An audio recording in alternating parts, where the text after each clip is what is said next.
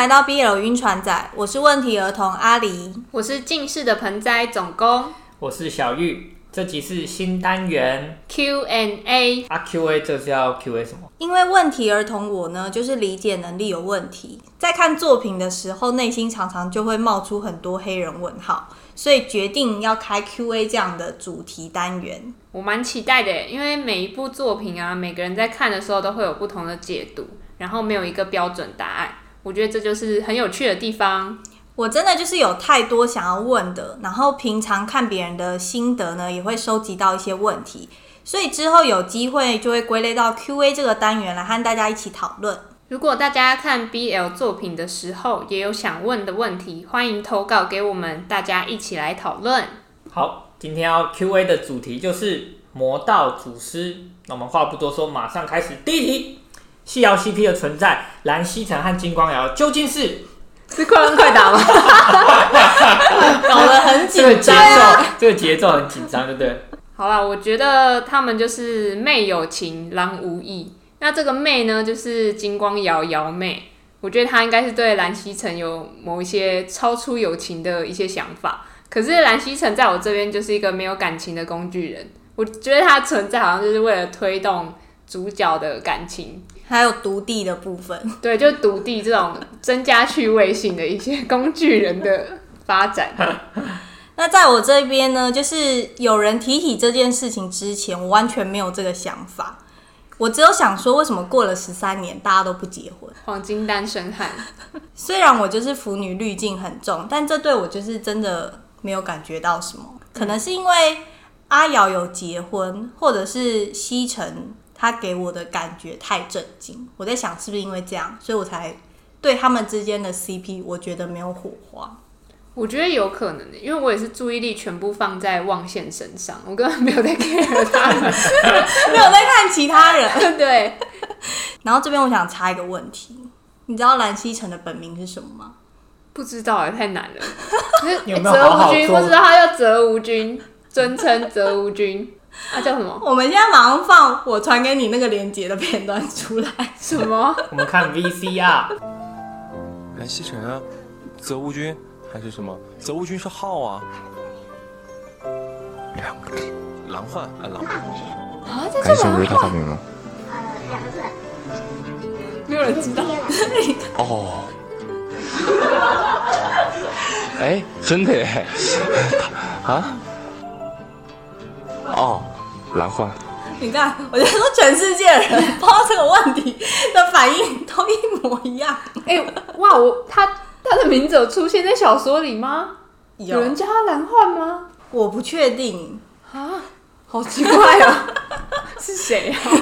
你知道谁叫他蓝幻吗？这也我对蓝幻这个名字真的没印象哎。蓝可能他幻，妈会这样叫。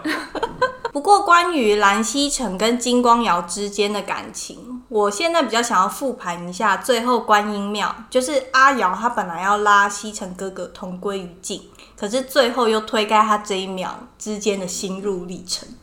复盘是在玩狼人杀，你有觉得就是他在这一秒内的那个天人交战很奇怪吗？这个心态？我觉得就我刚刚讲的，就是妹有情，郎无意，就是他一直，但就有点处在单恋的情况啊，然后就爱又爱不到的那种情情，我自己是这样觉得啦。好感伤哦。就是最后阿瑶到底为什么要拉蓝曦臣一起同归于尽？我就在想说，是不是因为当时就是其实他事情他都被揭破了嘛，所以当时其实阿瑶就是心力交瘁，然后精神紧绷，然后又被那一个他觉得我从来没有想过要害你的蓝曦臣刺了一刀。那个在世界上对他最好的蓝幻，竟然会因为别人的一句话而伤害他。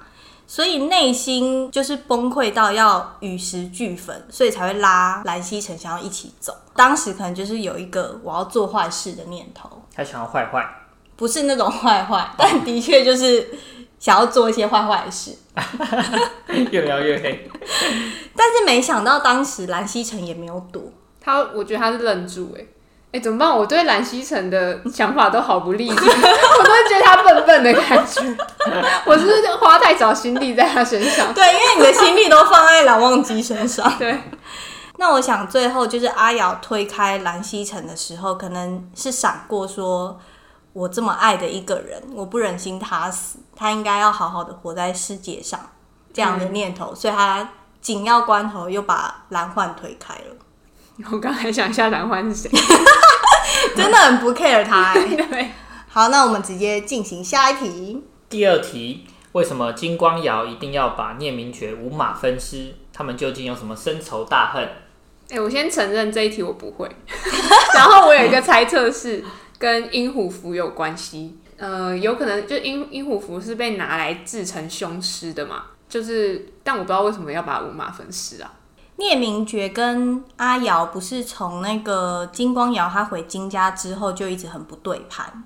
如果大家有记得的话，就是阿瑶回金家之后被聂明觉发现他拿金家的刀杀温氏的修士，我记得，所以从那个之后，我就觉得他们两个之间一直有心结。那至于为什么阿瑶杀了聂明觉之后要五马分尸，我觉得是有点故意讽刺当初在结拜的时候，聂明觉故意说出“若有异心，五马分尸”这句话。哦，哦，我觉得起因是这个。总之就是他们有 beef 嘛。所以他就是有异心啊。beef 是什么？牛肉。啊，对啊，beef，哎，beef 就对啊，是牛肉啊，就是那个嘻哈歌手之间如果有心结，都会称为有 beef。哦，trivia，嗯，小知识，好，但实际上为什么要五马分尸？我发现有一个人就是他讲的非常好，他说金光瑶原本是想要把聂明觉炼化成凶尸为他所用，但聂明觉的怨气太重，他控制不住。那这个怨气其实分成两个部分，一个部分是聂明觉本身对金光瑶就有的怨气，第二个怨气是聂家的本业就是屠夫，所以本来就有那些凶煞之气。那金光瑶就是炼化凶尸这条路行不通，所以他只好分尸，让聂明觉的灵视分散开来。灵氏会记得谁杀了自己，就像是当初温宁被复活之后，你记得就是他杀了当初杀他的温家修士，嗯对那个感觉。就如果灵氏是完整的话，他会记得是谁杀了自己，嗯，所以金光瑶要帮他灵氏分散。防止他杀自己。对你记得就是精灵被下二祖痕，对，就是因为他灵视被分散，他只记得说哦是兰陵金氏的人杀了他，所以他那个时候身体的部分才会对精灵下了恶祖痕。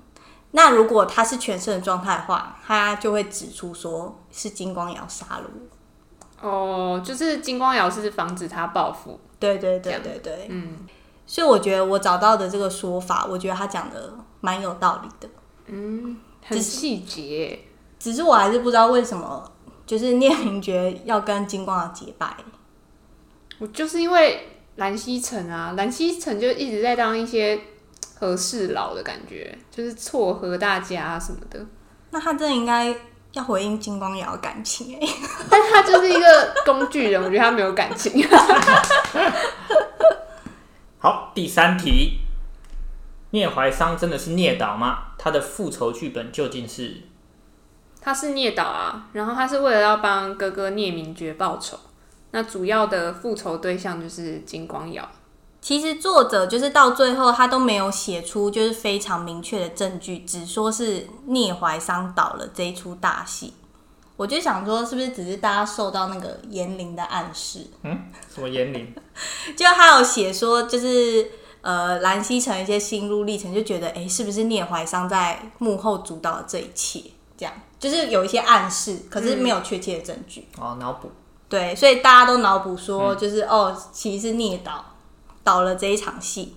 但如果仔细想聂导的剧本的话，你就会发现他其实真的很能蹲诶、嗯，这蹲什么蹲？就是蹲啊。是蓝忘机蹲，蓝忘机蹲，蓝忘机蹲完魏无羡蹲。就是很沉得住气的意思。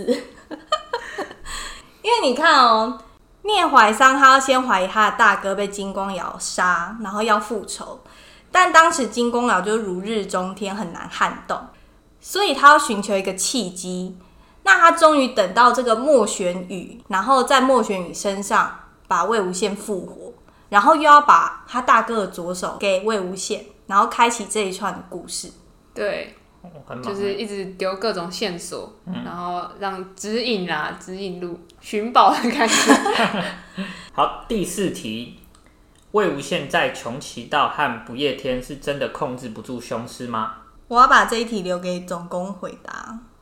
是因为蓝湛其实前面就有提到，他知道那个魏婴修轨道之后，他就说轨道损身损心性，就是他觉得会让魏婴的心性受损，所以魏婴其实后来就也变得很阴沉，然后情绪起伏常常很大，对控制雄狮当然也会有所影响，所以我觉得这真的是他控制不住雄狮。那如果详细讲，就是阿宪他失控了两次。第一次是穷奇到劫杀的时候，宪宪就是他自己为了自保，所以解开了温宁的封印。谁知道当时刚好金子轩出来劝架。失控的刺激点呢，是金子勋亲手毁了宪宪给经理准备的满月礼，然后金子轩刚好站在这个风口浪尖上。那魏无羡对于这个姐夫，其实内心一直都是讨厌的。所以当时温宁感受到魏无羡内心的讨厌，然后把这个讨厌转换成了伤害，也因此温宁就失控攻击了金子轩。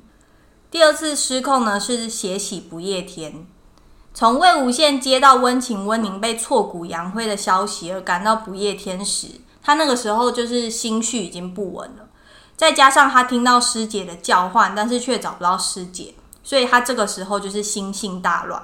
也因此，凶师的确是在线线失控的情况下伤害了师姐。第五题，第一次魏无羡的死因是嗯，我自己就觉得可能是万鬼反噬，因为就像刚刚成第四题，就是他根本控制不住，或者是说他那时候受到的打击太大了。第一个打击就是师姐死了，第二个打击就是他原本要保护的温氏余孽也都死了，而且那个状况之下没有人可以保护他，那他又把自己最爱的师姐就把他害死了，所以他那时候也有一点放弃自我的感觉。呃，然后我觉得修轨道应该就是你可能是要拿什么东西来滋养鬼，就是养这些鬼，可能是你自己的心性，可能是你自己的身体。因此，魏婴在就是毫无戒备的情况下，我觉得他是非常有可能被万鬼趁虚而入的，所以我觉得蛮有可能是万鬼反噬而死。嗯，我原本以为就是魏无羡是为了阴虎符而同归于尽，但我后来发现我好像有点把他想的太清高了，就我那个迷妹滤镜。嗯，他用他自己压制住阴虎符，跟因为他要压制住阴虎符，发现没有办法控制住，而被万鬼反噬，其实是两套不同的逻辑。等于说，他其实应该是能力不足，没有办法压制住，所以最后被万鬼反噬。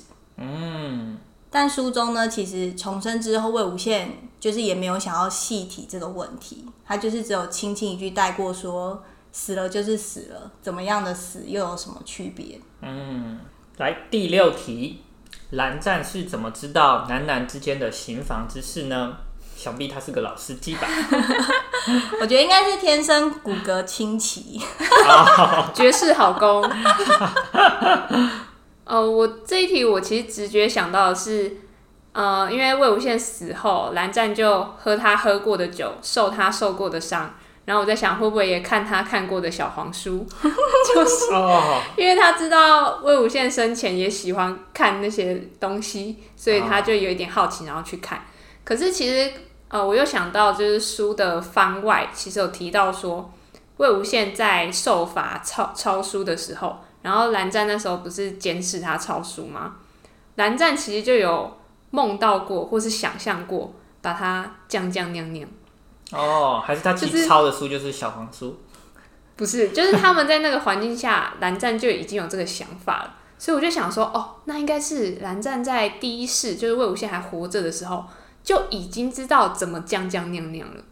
那他是怎么就是知道这件事怎么做的呢？我觉得他有可能是喜欢上魏无羡之后自己的小研究，哦，就是喜欢他之后，然后可能有了情欲，就在想说，那男生跟男生之间怎么做？那兰家有一个藏书阁，里面又有很多书，我觉得应该有一两本会透露类似的，对，会透露类似的蛛丝马迹。蓝湛又那么聪明，一点就通。哦。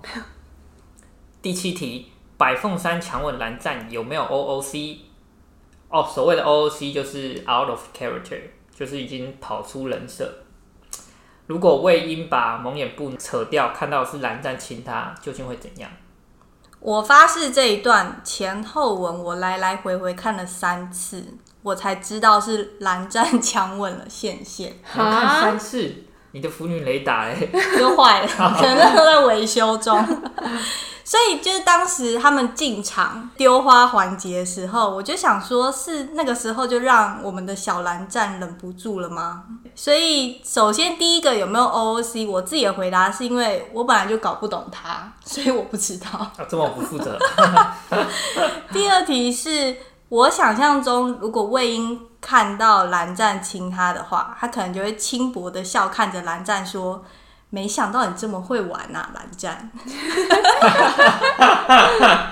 我是觉得没有超出他的人设啦，因为蓝湛本来就是一直暗恋着他的心情，然后他不想被魏婴发现，他可是他又克克制不住他那种喜欢的心情，所以才会强吻。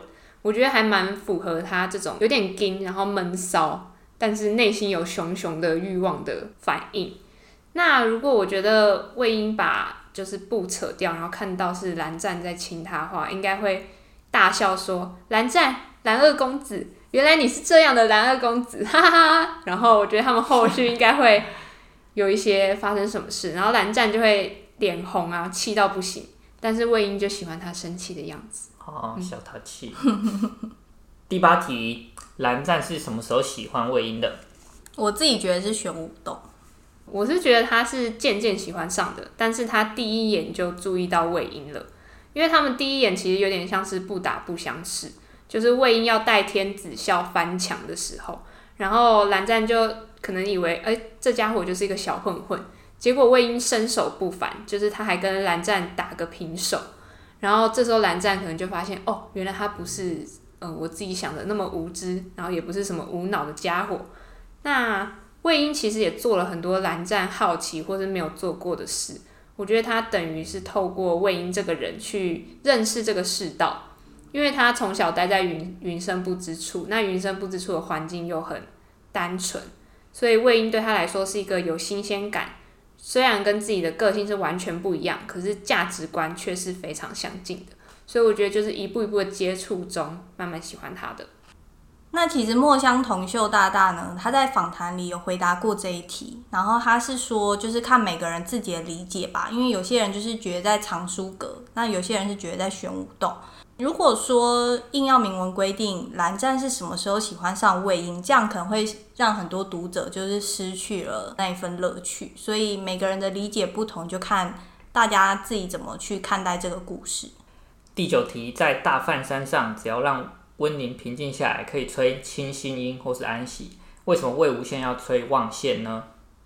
因为我觉得清新音跟安息就是那种比较热门，大家知道比较可以呃正轨，或是让大家宁静下来的歌。那魏无羡可能不知道以前莫玄羽有没有吹过，如果他吹的跟莫玄羽很不一样，那不就很容易被认出来，他们可能是不同的人。我觉得这边魏无羡应该是有考虑到莫玄羽生前到底会不会吹笛子这件事。那我觉得有另外一个比较浪漫的想法是，前世魏无羡对蓝忘机有超出友情的想法。望线对于魏无羡来说就是一个自然而然浮现在心头的一首歌，然后那首歌是有平静作用的，所以他就潜意识就这样子吹了这首歌。那这边我要对望线就是这一首歌做补充，就可能会有人觉得说，为什么在玄武洞蓝湛就是给他唱过一次，然后魏无羡就会吹这首曲子。嗯，但大家不要忘了，魏无羡有一个无敌星星的人设，就是他非常的聪明，对啊，他不是天才吗？所以他在玄武洞听了一次就会，这个就是超级符合 这个人设。那在《陈情令》有一些片段，其实就有表现出，其实魏无羡非常喜欢这首歌，而且喜欢到是常常吹奏这首歌的情况。首先一开始就是他还在莫玄羽的身份的时候，他没有抢到那个招音旗，就回屋子里吹了一首破破烂烂的曲调。当时思追就觉得很耳熟，但景怡却说他没有听过。所以这一点可以证明，当初呃思追还在阿院的时候，就已经在乱葬岗听过魏无羡吹过无数次这首曲子，才会觉得很耳熟。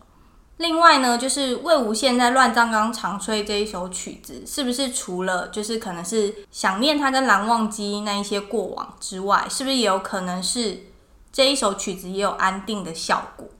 因为剧中有演出说，当时温宁在写时要抓狂，然后羡羡在外头吹笛声，让温宁安静下来的情绪。所以在大范山的情况也是一样，就是他第一时间想要安定那些凶尸的时候，吹望线。其实这对于魏无羡来讲并不奇怪。来，最后一题，江澄以为魏无羡夺者的时候用紫电抽魏无羡，摆明是要他死吧？如果当时蓝忘机不在场，江澄是不是就会杀了魏无羡？不会，详情请去听上一集。不负责任。我这边简单讲一下，就是不会。呃，江澄又不是第一次用紫电，他会知道紫电是可以打出夺舍之人的魂魄，所以打他其实是一种试探。而且于夫人之前也用紫电打过魏无羡，但他只是重伤，没有伤及根本。所以其实紫电根本就是他们可以控制力道的东西。然后我再说一次，江城不会杀魏无羡，因为他真的把魏无羡当成家人。我觉得提出这个问题的，应该是觉得为什么当初江城会很抽魏无羡这个举动。可是你仔细想哦，你已经找一个人找了十三年，就是生肖都已经过了一轮又一只了，耐心早就用尽了吧一？只什么？一只什么？老鼠，啊，老鼠，老虎，傻傻分不清楚。对啊，十三年超久，你要找一个人找十三年呢。所以我觉得江婉莹抽谁都是那样的抽法，就并没有存在说是不是要抽死魏无羡这样的说法。他应该有一部分觉得魏无羡是蛮欠揍，想要揍他一下，可是不会想要把他打打死什么的。对对对，对详情上一集。上一集大家看上一集，另外，我想聊一下那个莫玄宇跟魏无羡的外表。就是我原本以为这件事在拍成电视剧的时候会解开我心中的疑惑，但好像没有。电视剧好像是用了一个蛮瞎的方式，就戴面具啊。对，然后我就傻眼，但我还是蛮开心啊，因为都是小展。因为我以为他们会像那个《琅琊榜》那样，就是年轻的时候是一个人，然后长大之后是一个人，哦就找两个演员来演。然后就可以看两个人。对，哦，但可能因为就是这一部戏，不论是过往或者是现在，就是戏份其实是同等重的，所以他没有办法对啊找，对，主要是找不到像肖战这么帅的人。没有办法哎、哎、如果他找另外一个人，我会觉得可能会变很不好看另。外一个人会被霸凌哎、而且我会没有办法代入，你知道吗？会觉得他好像是蓝忘机，好像是跟不同的人谈恋爱。是啊，是。对，那对于有些人觉得，就是莫玄宇跟魏无羡的外表到底相不相似？蓝忘机对于这具身体的感情的由来等等的疑问呢？就是有人说献舍之后，那个长相应该会越来越像被献舍的那一个人，所以莫玄宇应该之后会长得越来越像魏无羡生前的样子。这个我还真不知道有这个设定，只是我那时候在看也觉得很纠结，就是想说，哈，蓝忘机这样不会很错乱吗？还是他其实就是爱他的灵魂啊？我就觉得也太伟大了吧！我觉得呃，应该不排除莫玄宇一定是长得很好看啦。嗯，对，他本身就是长得很好看的。谢谢各位小伙伴的收听，欢迎在 Podcast 页面关注 BL 晕船仔的频道。五星好评刷起来啊！一星就不用了。也可以到 FB 或是 IG 留言找我们聊天。搜寻 Crush on BL 就可以找到我们。我是阿狸，我是总工，我是小玉，拜拜拜 Bye.